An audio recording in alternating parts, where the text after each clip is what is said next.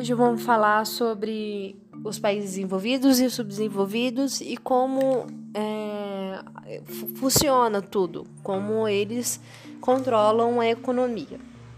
Bem, os países desenvolvidos eles produzem é, e exportam determinados é, produtos e esses produtos, eles nunca são de.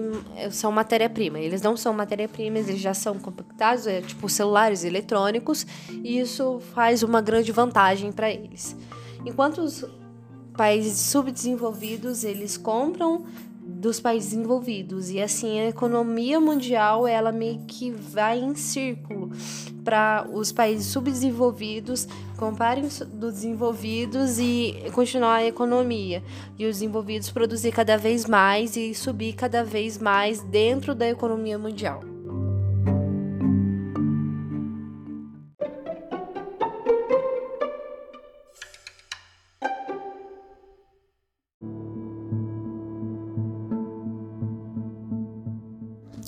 Os países desenvolvidos utilizam em grande quantidade a economia de escala. O achado de Krugman foca na combinação entre dejeto de variedade por parte dos consumidores e as chamadas economias de escala por parte dos produtores, para explicar o comércio entre as nações desenvolvidas. Os países subdesenvolvidos a economia baseia-se em atividades primárias, como agricultura e pecuária. Tem relações comerciais desfavoráveis, por exemplo, importam produtos. Tecnológico e exportam produtos primários.